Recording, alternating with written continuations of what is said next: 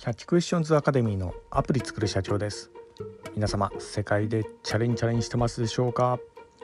えー、本日はですね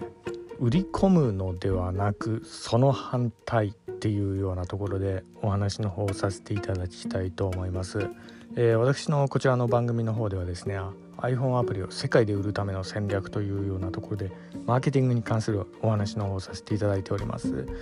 えー、主に YouTube で配信させていただいておりまして YouTube の方はですね iPhone アプリの作り方だとかそれからラズベリーパイによるリモートサーバーの構築方法それから最近ハマってます仮想通貨のマイニングに関する、えー、お話などを、えー、させていただいております、えー、こういったあの専門的なお話が、えー、お好きな方いらっしゃいましたら、えー、YouTube の説明欄の方ですねそちらの方から言っていただきますと、えー、番組リストの、えー、URL が貼ってありますんでそちらの方から言っていただくとお好みのジャンルのものが見れるかと思いますんでよろしくお願いいたします。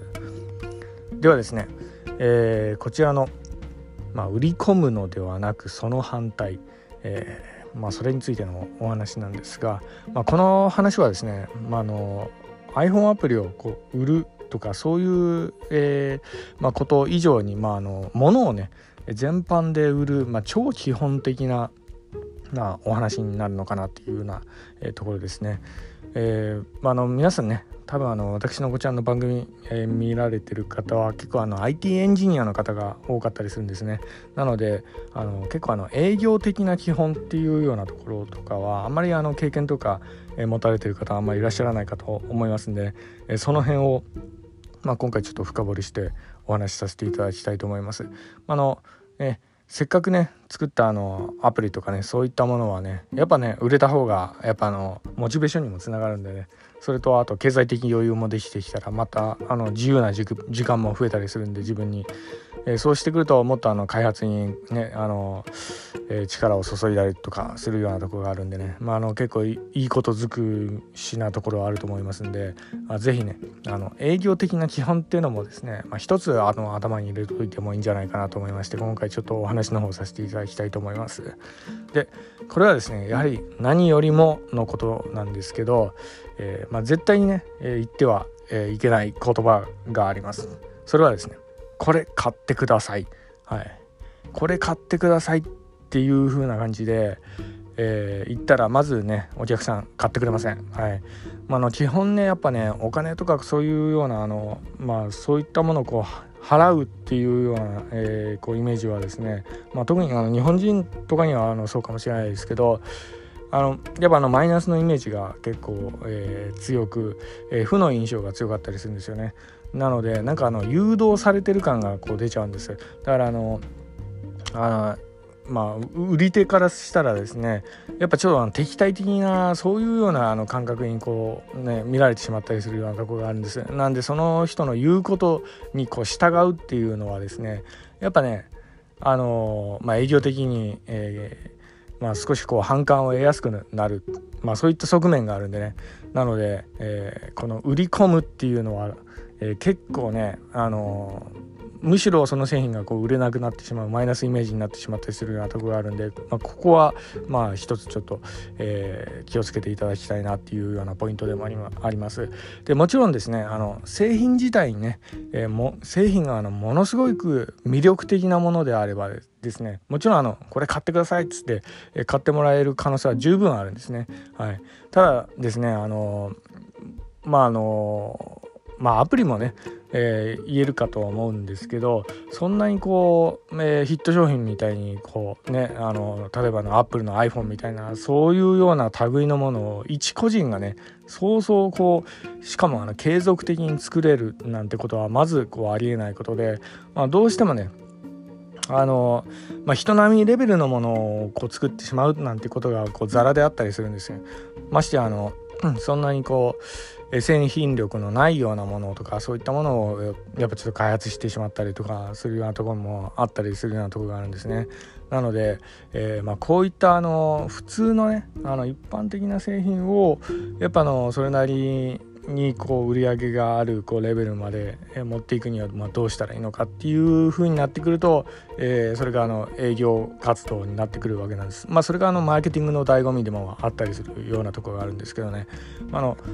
まあ、世の中にこう出てるものって、まあ、特にこう、まああのえ、電化製品なりあの、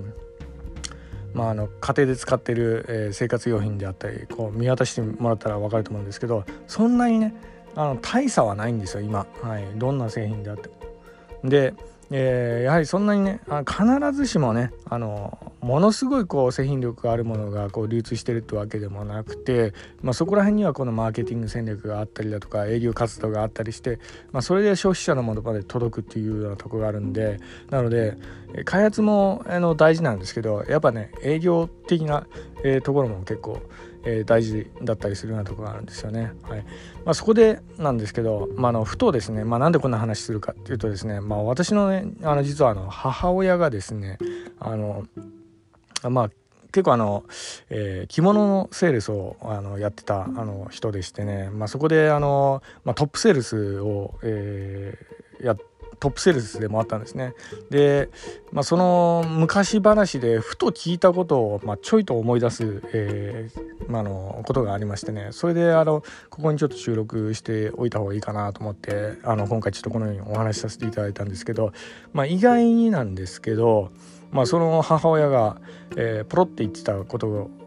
を、えー、少しちょっと引用させていただくと、えー、買わなくてもいいですよっていう感じでお客さんにこう言ったりするとなんかあの売れるみたいな そんなようなことをなんかねポロって言ってたのをふと思い出しましてね。そうなんですよ。買ってくださいっていうぐらいだったらいや買わなくてもいいですからみたいな感じでこう言った方がねあのなんかねあの、まあ、よく売れるみたいなね、えー、そういうようなあのエピソードがありましてっていうのがですねあの着物とかそういう業界はですねあの結構まあ、ノルマが結構厳しかったりするんですよね。なんかねお客さんをなんかツアーとかにこう連れてって、まあ、なんか旅行みたいなのにこう連れてってでそのそこにこう参加したお客さんにあの着物を何着か売らなければいけないみたいな、まあ、ノルマみたいなそういうようなとこがあって、まあ、それもねあのお客さんもまあうすうす知ってたようなところもあるみたいなんですけどねでそれでまああのえー、まあ、旅行先とかでなんかの着物をこう見せてみたいなこんな、えー、そんなようなスタイルで、えー、やる企画がなんか、えちょっとあったみたいなんですけど、まあ、そそこでねなんかあのお客さんになんか着物すごくひいきにしてもらってるあのお客さんにあの着物を売るっていうのがやっぱどうしてもねあのまあなんか母親のポリシー的になんかちょっと許せなかったみたいなところがあったみたいで。でまあなんかそういったノルマみたいなもうねあのどうでもいいみたいなそんなような感じでのスタイルでなんかやられてたらしいんですね。なので本心でねなんか言ってたらしいんですよ。もうほんとこう買わなくていいですからみたいな感じで。あのなんかねえーまあ、の自分のノルマなんかもうほん本当どうでもいいからって本気でそういうふうになんか思ってたらしいんですね。でもそこがねその姿勢がなんかあのお客さんになんかちょっと受けたのか、まあ、の逆になんかそれでなんか買ってくれたりするようなお客さんが結構いたみたいな、まあ、そういうようなあのエピソードがあったらしいんですけど、まあ、とにかくですね、まあ、このなんですかね、えーまあ、視点っていうか、まあ、こういったところにあのまあ、一つの、まあ、営業なりマーケティングの醍醐味みたいなのがちょっとあるのかなというようなところをちょっと感じるようなところがありましてね、まあ、今回ちょっと、えー、お話の方させていただいたんですけど、まあ、の売り込むとやっぱね壁作っちゃうんですよねお客さんね。でも逆にこうねお客さんの心に寄り添ったりするような、えー、そういうような立ち位置で、えー、何かこう話したりとか、えー、すると結構あの心に響いて逆にねえー、なんか買ってくれたりするみたいなこともあったりするみたいで、まあ、そういったところも、まあ、一つのあのマーケティングとかそういった営業活動になってるのかなというような感じで、えー、ちょっと思った次第でね、えー、今回ちょっとお話の方させていただきました。まあ、もちろんですねあのケースバイケースなあのところも、えー、あるとは、えー、思いますが、まあ、人の心っていういうものはそもそも、えー、こういうもんだとは、えー、思っておりますんでね一つちょっと参考にしていただければと思います。では本日は以上になります。最後にいつもと同じ言葉で締めさせていただきたいと思います。IT エンジニアに栄光あれ。